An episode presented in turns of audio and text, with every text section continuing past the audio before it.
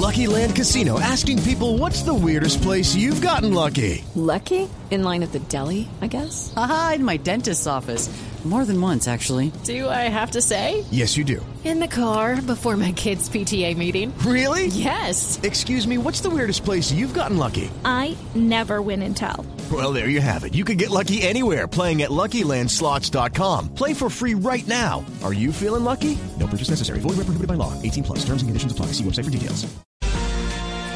8.55 y el Festival Vallenato se abre hoy con el tradicional desfile de piloneras, que es este traje mm, holgado de, de- falda ancha, hermosa, es multicolor eso, es una experiencia muy linda eh, participar todo el mundo con su pareja bailando la pelonera. Vanessa Saldarriaga desde Valledupar.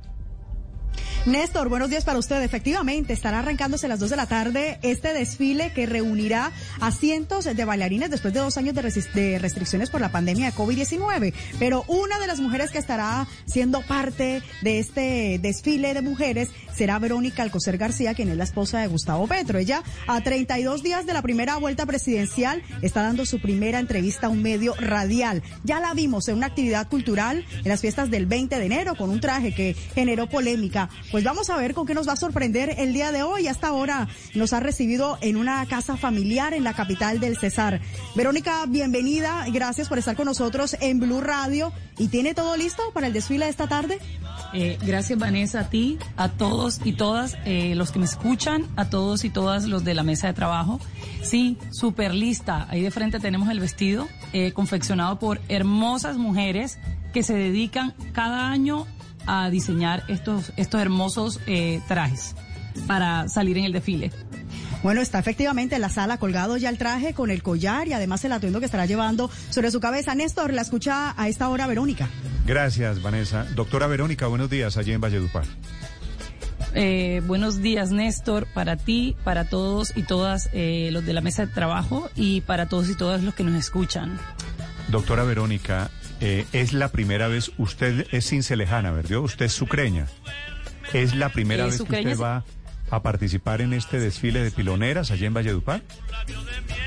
Es, eh, Néstor, eh, Verónica eh, suena más bonito. Eh, soy Verónica, eh, más cercano, eh, doctora, ni señora, bueno, soy señora. Efectivamente, pero más, más cercano, me gusta la cercanía con la gente. Entonces, eh, si no te molesta o no les molesta, bueno. No, en eh, sí, absoluto.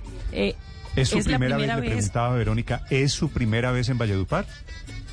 Mi primera vez en el desfile de piloneras, no en Valledupar exactamente. Eh, cuando era niña, mi padre me traía mucho a Valledupar a vivir las fiestas, a las parrandas vallenatas. Vivida como, obviamente, como adolescente era de otra manera, ¿no? Ahora es la primera vez bailar, eh, es un homenaje a todas esas mujeres y a, todas, a, todo ese folclore hermoso vallenato y tierra que amo profundamente. ¿Usted bailaba vallenato o baila vallenato con Petro? Yo bailo vallenato con Gustavo, con mi marido, sí, con, claro, vallenato, porro, salsa, merengue. ¿Y él es buen bailarín? Es buen bailarín, es buen bailarín. Aprendió en Córdoba a bailar, así que es buen bailarín. Yo la veo a usted en redes sociales, usted es como trompo, ¿no? Eh, bueno, se lleva un poco en la sangre. Pienso que el tema del baile en la cultura muy costeña, pienso que las costeñas, bueno, las colombianas en general, ¿no? Las caleñas bailan hermoso, las paisas bailan hermoso. Me he encontrado unas sorpresas eh, increíbles. Neiva, me encanta, por ejemplo, el sanjuanero, fiesta a la que quisiera ir. Porque me encanta el sanjuanero, me parece un baile de coqueteo, supremamente delicado, eh, me entusiasma conocer, ¿no? No sé bailar el sanjuanero, tengo que aclararte. Tendría que tomar unos- unas clasecitas. Y está recorriendo el país y en contacto con la gente de Neiva, ahora de Valledupar. Tengo la sensación de que se está metiendo cada vez más en la campaña. Eh, Néstor, mm, la verdad es que vengo recorriendo el, el país desde hace poco más de seis, siete meses. eh, en la idea de construir una actividad propia, me refiero, una, una actividad de conocer a profundidad lo que antes de pronto no conocía por, bueno, porque me dedicaba a mi hogar, me dedicaba a mis cosas, a mis hijos, a, a otras actividades. Conocerlo para ayudar y ayudar desde, desde el sitio donde, donde esté. Eh, y me he encontrado eh, gente increíble, gente hermosa, actividad, mujeres resilientes, hombres valiosos, mujeres valiosas, eh, sus niños, sus niñas, eh, también dramas como bueno, todos sabemos, pero en general eh, mucha valía en, en nuestro país, mucha valía. Okay, round two. Name something that's not boring. laundry? Ooh, a book club. Computer solitaire, huh? Ah, sorry, we were looking for Chumba Casino. That's right. ChumbaCasino.com has over 100 casino style games. Join today and play for free for your chance to redeem some serious prizes. ChumbaCasino.com. No purchase necessary. Void where prohibited by law. 18 plus terms and conditions apply. See website for details. ¿Cómo le está dando a usted, Verónica, o cómo le está dando a su familia? Porque ustedes tienen, tienen hijas. ¿Cómo les está dando la campaña? ¿Cómo las trata ustedes la campaña? Eh, bueno, la campaña, eh, les confieso, siempre es, dura por los- el tema de los tiempos. Eh, el no estar cuando siempre se está presente casi todo el tiempo, el, el tener esos in- inter- intervalos, eh, digamos, es duro para ellos, pero lo comprenden. Digamos, mi hija menor ya tiene casi 14 años. Eh, y sabe que, que estamos construyendo, sabe perfectamente y que bueno, lo aceptan, lo aceptan, lo comprenden, eh, a pesar de, bueno, les da duro el tema de los ataques. Eh, mi hija pequeña sufre bullying en el colegio, eh, la ha llevado a de pronto no querer regresar al colegio. El colegio ha hecho un trabajo muy interesante con ella, con, con apoyos eh, psicológicos. Y bueno, adelante, siempre fortaleciéndola, entendiendo les- que no todo, La- no la- todo lo que nos vamos a encontrar siempre es bueno, ¿no? Ve- Verónica, que- la, que- vida es así. pequeña, La pequeña es la de 14 años. Sí, mi adolescente. Y, y Sí, la grande es de. La grande de 20. de 20. De 20. Y a la chiquita. Y el mayor 24. Y a la chiquita Sí. le hacen bullying, ¿por qué? Eh, Le hacen bullying por el tema de la campaña política, básicamente, ¿no?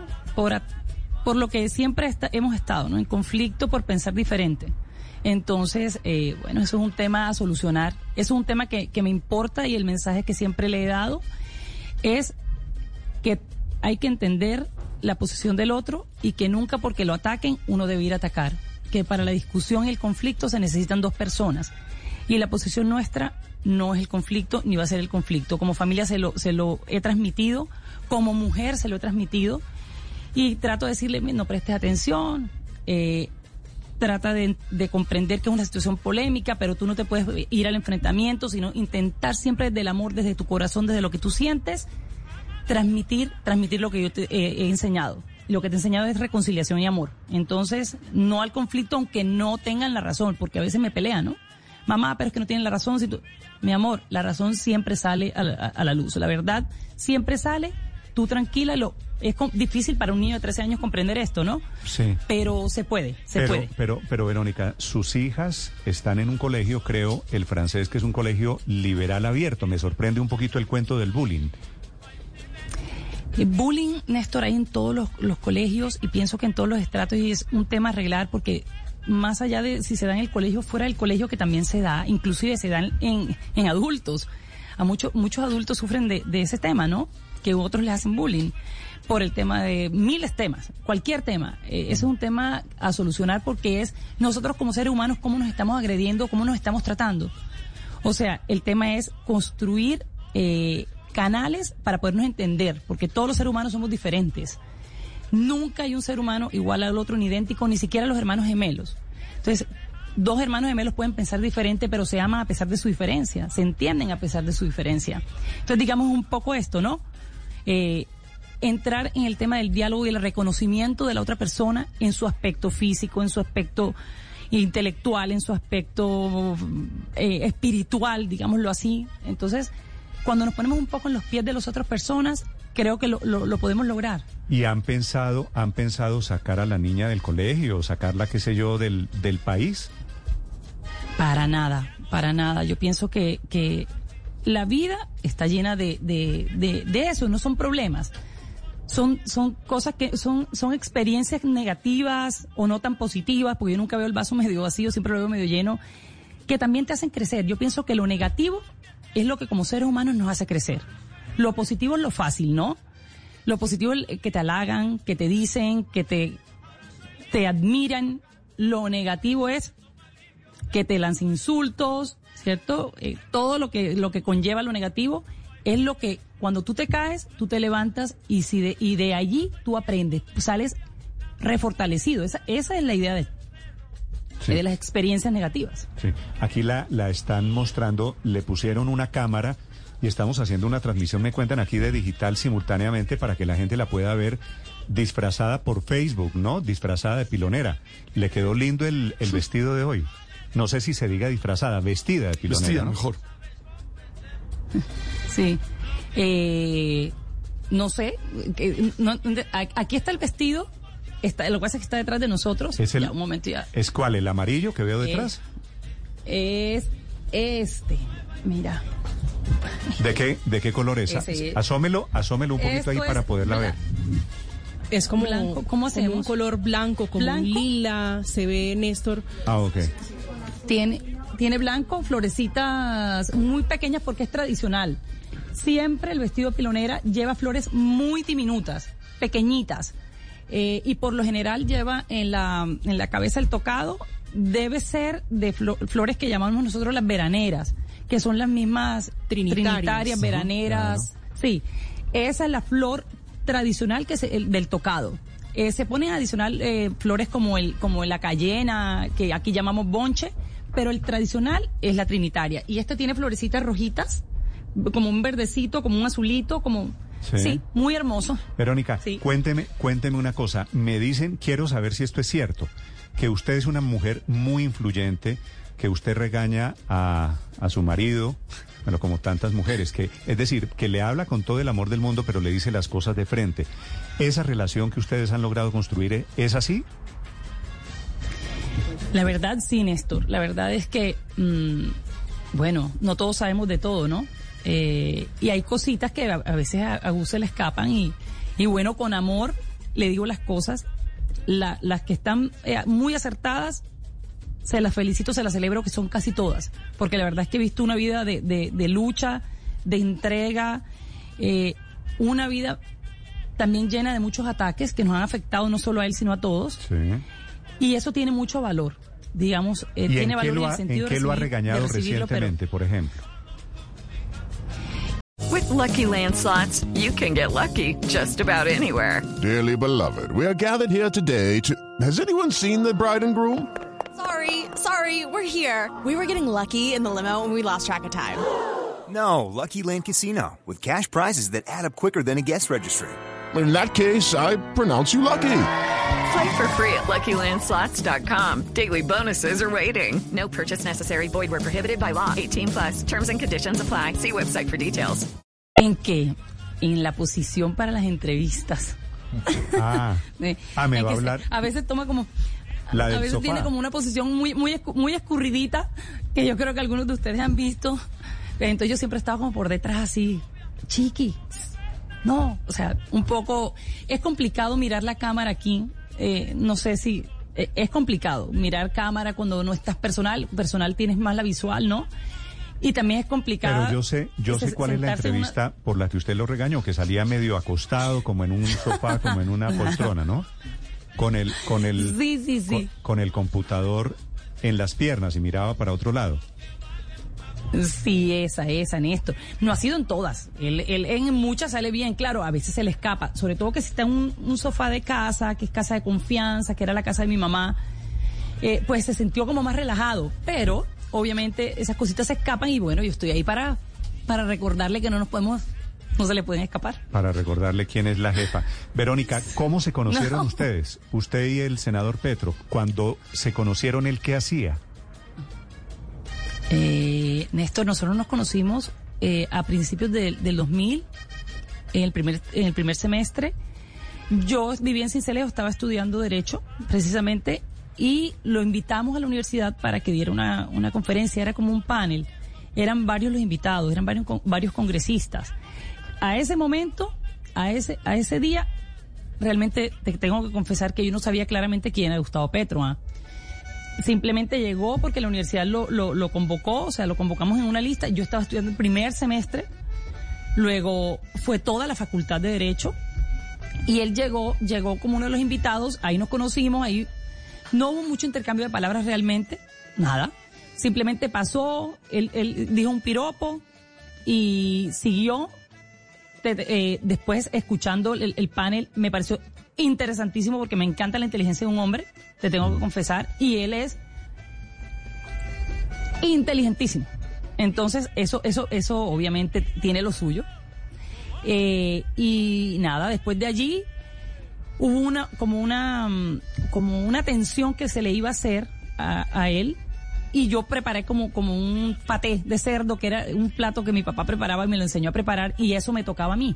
O sea que yo preparé el paté para esa noche, para ese evento, para ese recibimiento. Hasta allí fue. Y es, o sea, es nunca cierto, más. es cierto, Verónica, que su familia es una familia conservadora. Goda, goda, goda. Mi familia es una familia conservadora, muy conservadora, eh, um, de la costa, están en varias ciudades, eh, laurani- laurianistas, Ah, no albaristas, súper albaristas. Mi papá, lo escuché siempre, que mi papá ya no vive, mi papá murió hace 10 años completa este año, eh, siempre hablar maravillas de la inteligencia de Álvaro Gómez. Eh, decía que era el hombre más inteligente que tenía el país. Muchas veces se lo escuché. De hecho, nosotros salíamos mucho en campañas cuando éramos niños. Yo recuerdo el tema del- de la tintica esta, del dedo rojo y el dedo azul, ¿no? Claro. Que lo marca. Ahora me doy cuenta que lo marcaban a uno, al final te identificaban. Imagínate con esa violencia y lo identificaban uno con el dedo pintado. Eso es súper peligroso. Eh, pero las camisetas, todo este tema de las cachuchas, mi papá nos sacaba a que viéramos como todo el proceso electoral.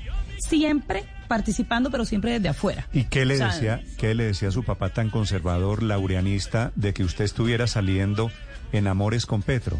Su papá sí debía saber quién era él. A ti sabía. Mi papá sí sabía porque te confía. Él, claro, me, me llevaba años luz en temas de conocimientos de política y de, de- todo, pues. Mi papá es un hombre muy ilustrado, muy leído, muy inteligente. Eh, nada, no, sé, no, no me puso mucha resistencia, la verdad, porque cuando, lo, cuando quiso saber quién era, ya yo se lo tenía dentro de la casa. O sea, yo me, yo me di la, la tarea de, de de no decirle el nombre. Le dije que era un hombre muy inteligente, que era igual de inteligente que él. Fíjate, mi- mira el mensaje, que no es ambiguo a lo que digo ahora, es igual.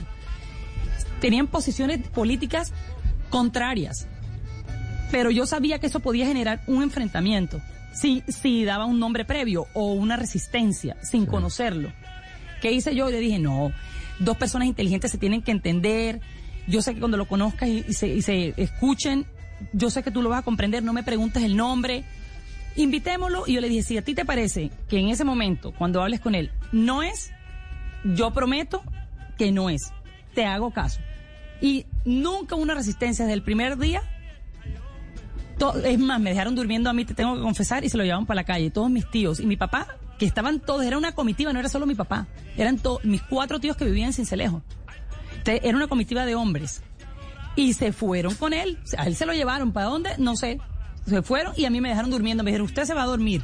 Yo no sé si fue que lo fueron a entrevistar, lo fue- Claro, pero se fue hacerle- divinamente. Hacerle prueba, prueba de idoneidad para la niña de la casa.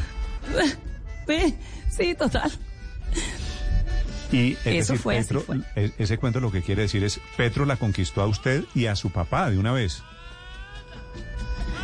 Sí, la verdad sí.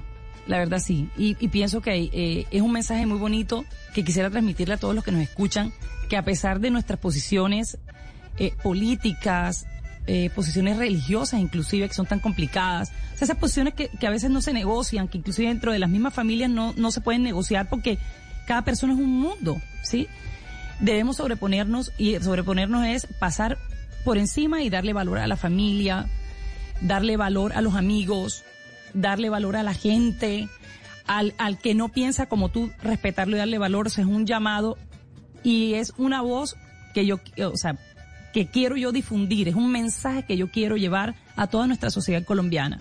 Que más allá de, de- lo que pensemos políticamente, tenemos que intentar entendernos con el otro, por lo menos respetarnos y no violentarnos. A ustedes les han inventado mucho muchos cuentos, a usted y a Petro, ¿no? Sí, muchos.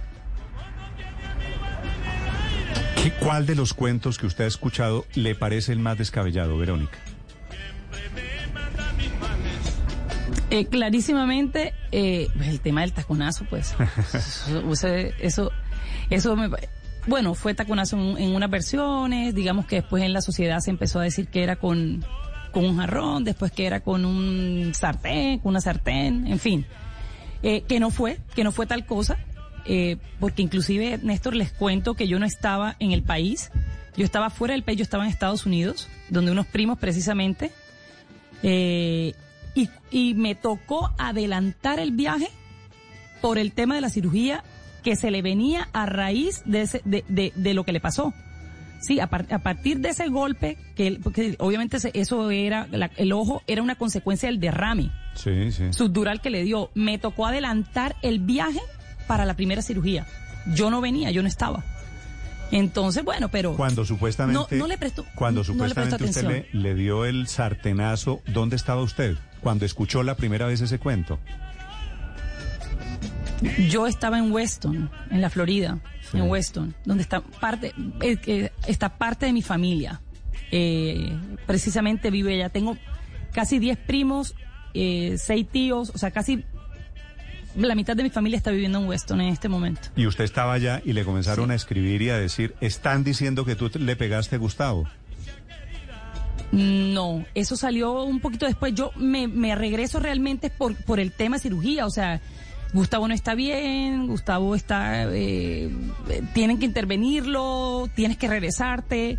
Y dije, no, pues me tengo que regresar es ahora. Entonces, me, por eso me regreso. Después el cuento empieza, obviamente, como un chisme, porque eh, era tal el tamaño del morado del ojo que pues él empieza a decir y lo que primero se les ocurre a la gente es decir, bueno, que la esposa le pegó, pero obviamente no fue cierto. Verónica, en esta campaña eh, eh, Gustavo Petro eh, tuvo una presencia en Girardota, ya se tomó unos traguitos, dice él que fue un whisky. Con ese episodio, luego de ese episodio, ¿usted qué le dijo en la casa? ¿Le jaló las orejas? Mira, la verdad, la verdad, no le, no le toqué el tema. Yo no toqué el tema con él, eh, sino dos o tres días después, lo toqué, no inmediatamente, cuando tuve la oportunidad, porque tú sabes que en estos viajes va y viene, de hecho él no regresó directo ahí, sino que fue a otras dos ciudades. Eh, y la verdad es que pudo haberse tomado y haber- haberse tomado un trago, pero a, a cualquiera le pasa, pienso yo. El cansancio, sí es cierto, porque lo he vivido, eh, un- a uno el alcohol lo, agarra, o sea, un, un o dos whiskycitos, te agarran mucho más si es en la altura o si estás cansado físicamente o mentalmente, que obviamente Gustavo trabaja todo el día físicamente y mentalmente, pero tampoco le puse mucho tinte al tema, porque ponerle tinte al tema de una vez, una equivocación, o sea, equivocación no, nos pasa a todos. O sea, eso es da- darle un- una importancia a un Sí, tema que, pasa- al final lo que pasa no es le que, encuentro trascendencia. Como usted sabe, volvieron el episodio de que, de que Petro es alcohólico, un candidato, un rival le dijo que es borracho. No. ¿Eso lo hablan ustedes en familia? La verdad no, yo no le di más trascendencia. O sea, no le al paran bolas a eso, porque co- yo no le, no le presto atención, te explico por qué. Porque como sé que no, eh, no me voy, no me armo. Entonces es lo mismo, no armamos drama. Siempre van a hablar, Néstor. eh, pienso que cuando uno es una figura pública, claro, uno tiene que estar mucho más atento, mucho más eh, presto, porque al final uno es referente de mucha gente para bien o para mal. Entonces, digamos, en eso yo trato de cuidarme y lo comprendo, pero no, no ahondo en el tema. Tú me dices que es repetido, que son 10 veces, que es que todo el tiempo lo hace, pero yo creo que en los episodios públicos que, que Gustavo ha estado, que ya lleva casi, ¿cuántos años? Más de 20 años de, de vida eh, política, pública, en 20 años, una vez, mm, eso no es, para mí no es relevante realmente, entonces no le pongo tinte. Ve- Verónica, eh, nosotros, por supuesto, la vemos eh, bailando y pues mire el ejemplo de lo que va a suceder hoy. Tiene usted, por supuesto, un papel muy ligado a la cultura, pero, pero quizás valdría la pena eh, saber si su papel de la, dentro de la campaña va mucho más allá. Y me refiero, por ejemplo, a temas que quizás son mucho más profundos, como es el tema de las mujeres. Inclusive se le ve a usted eh, muy de cerca con eh, eh, Francia, en Márquez, con ese papel de las mujeres, pero de alguna manera también haciendo política y ayudando de manera activa a la campaña. mira, si yo trato, trato de no tocar siempre, o sea, trato en lo posible de evitar el tema de la esfera política porque es complicado, porque los conceptos bueno, se tocan, porque al final lo social y la política se tocan. O sea, eso no lo podemos desconocer. Pero yo lo que trato es eh, un poco de eh, romper, quebrar ese tema de la estructura política como tal. Y el contacto que, que quiero y que he logrado tener es directo con la persona de a pie. La persona de a pie es la persona que de pronto eh, tiene un pequeño emprendimiento que no es visible, la persona que yo, donde yo visito tiene un proceso cultural maravilloso que está ayudando a, sacar niños de la violencia, eh, que eso muchas veces, eh, y es lo que me he encontrado, no lo alcanza a tocar la estructura política que se arma en los municipios en los departamentos, en las propias ciudades, casi que no lo toca. Entonces, yo trato de ir más allá y es escuchar, mirar lo bueno, escuchar las problemáticas de la gente, porque pienso que si vamos a estar en una posición donde se va a ayudar, pero tú no conoces la realidad bien, ¿qué vas a proponer? ¿Cómo lo vas a organizar? Yo quiero más que ir a proponer, que nunca lo he hecho. O sea, trato de no proponer, trato de recibir toda la información de la ciudadanía, de la gente que necesita. Mucha gente, inclusive les cuento, necesita un hombro eh, una voz y un, que alguien, un oído que las escuche. Por ejemplo, las madres que me encontré con la masacre de los 12 en, en Buenaventura. Son unas madres, 12 madres, que le matan a sus hijos, los sacan engañados a una cancha de fútbol y los matan. Y encuentro unas madres destrozadas, destrozadas, que llegar solo, el hecho de llegar donde ellas, te pone en una posición tan vulnerable. O sea, yo me sentí Decía, ¿qué les, ¿qué les digo yo a unas mamás que están en esa, con esas eh, expresiones de muchas veces de tristeza, de dolor, después de, desde el 2005, o sea, estamos contando casi, eh, más de 20, sí, casi 20 años, o sea, no 20 años, pero ya casi. Y no hay una respuesta, no hay verdad, no hay reparación, se quedaron esperando, no hay indemnización. Mm. Un dolor que ni siquiera saben quiénes le mataron a sus hijos. ¿Cómo llegas tú a. Hello, it is Ryan, and we could all use an extra bright spot in our day, couldn't we? Just to make up for things like sitting in traffic, doing the dishes, counting your steps, you know, all the mundane stuff. That is why I'm such a big fan of Chumba Casino. Chumba Casino has all your favorite social casino style games that you can play for free anytime, anywhere with daily bonuses. That should brighten your day a little. Actually, a lot. So sign up now at chumbacasino.com. That's chumbacasino.com. No purchase necessary. BGW. Void were prohibited by law. See terms and conditions 18 plus. Esas madres. ¿Y qué les dices? Buenas señoras, ¿cómo están? Pues evidentemente sé cómo están. Entonces, una voz que las escuchen, que las haga visibles, que de pronto con esta voz se pueda hacer un trámite quizá en la justicia para ver si opera, quizá, y le, por lo menos le da el nombre de las personas que le desaparecieron a sus seres queridos. ¿sí? Una de ellas tiene tres hijos muertos. Una en esa, uno en esa masacre y dos más en otros eventos violentos en Buenaventura. A propósito, Verónica, ¿cómo se imagina su marido? ¿Es posible que sea el próximo presidente de Colombia? Va ganando las encuestas, estamos a un mes de la primera vuelta. Su, si usted es primera dama de Colombia, que sería por supuesto una voz muy influyente o unos oídos muy influyentes, ¿qué se imagina usted haciendo en el gobierno de Gustavo Petro, su marido? Eh, Néstor, yo te respondo eh, lo que vengo haciendo hace siete meses, que lo comencé a hacer, no exactamente por lo que pareciera que es política, ¿cierto? Sino porque quería eh, construir un nombre propio, eh, como Verónica Alcocer García, más allá de la actividad de, de, mi esposo. Yo pienso que eh, nosotros venimos y hemos llegado a este plano terrenal a ayudar. Yo soy muy espiritual, creo mucho en Dios y pienso que el papel nuestro es ayudar a todos y todas y sin mirar a quién, ni su condición, ni su estrato social, ¿sí? Que para mí desafortunadamente el estar estratificados nos ha hecho, nos ha diferenciado tanto, entonces yo trato de, entrar al que más necesita, obviamente, al que más, al que no nunca ha tenido voz, pero muchísima gente te encuentras unas personas en el estrato 5 y 6 también con unos dramas idénticos. O sea, en algunos aspectos, obviamente, no en el económico, porque ob- obviamente en ese no, pero en dramas personales, eh, como mujeres inclusive, viviendo violencias, eh, viviendo eh, maltratos de, de- diversos, exclusiones en, los en los puestos de trabajo, digamos, tantas cosas que intento ayudar y escuchar a todos. No hay, yo, el llamado es, todos somos colombianos. Todos somos colombianos y tenemos que encontrarnos, escucharnos, reconocernos porque no nos conocemos. Em, El, llamado es de amor y el llamado es a reconocernos.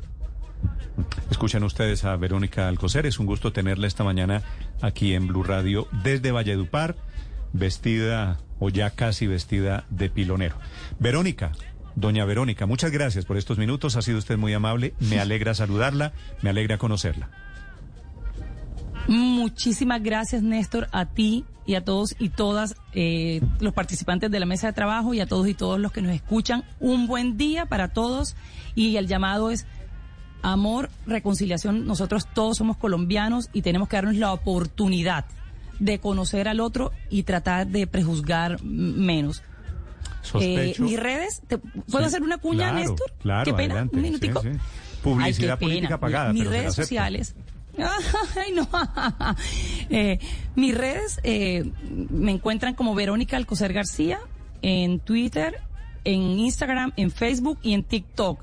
Eh, toda la labor que hago es no política, simplemente trato de que mis redes sean una voz para el que no es escuchado. Sí.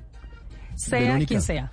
Sobre, sobre las redes sociales, a propósito, ¿quién le maneja las redes sociales? Porque el trabajo es impresionante. Yo sé que usted tiene talento para manejarlas, pero ¿quién está detrás? ¿Quién es el genio? Eh, tengo un equipo maravilloso, tengo un equipo maravilloso. Tengo una amiga eh, que vino de España, él la conocí es de Barcelona, se llama Eva.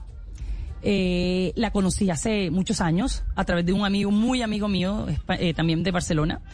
Y le di, le propuse, el año pasado cuando me empezó la inquietud y tal, yo le dije, no, Eva, mira, tengo este proyecto, tú que sabes de política, tú que te gusta el tema social, ¿por qué no me vienes a ayudar? Vente, tal. Y pues le sonó y se vino y me está ayudando. Y adicional a ella, con Cristina, con quien, me, quien es mi fotógrafo, que es Mauricio Vélez, eh, que aquí le mando un saludo, eh, con Jorge, que es nuestro cámara, digamos, se han dedicado A un equipo grande. pulidamente y amorosamente a hacer un trabajo realmente impecable. Pues quiero Realmente decirle, impecable. pues quiero decirle que yo también la sigo a usted y veo muy impresionado cómo se está metiendo de a poco en la campaña política. Me parece que tiene un talento natural, que tiene una gran historia para contar. Es doña Verónica Alcocer. Algo más que la esposa de Gustavo Petro, si usted me lo permite. Gracias, Verónica. Un saludo. Muchas gracias a ti, a todos y a todas. Gracias. Estás escuchando Blue Radio.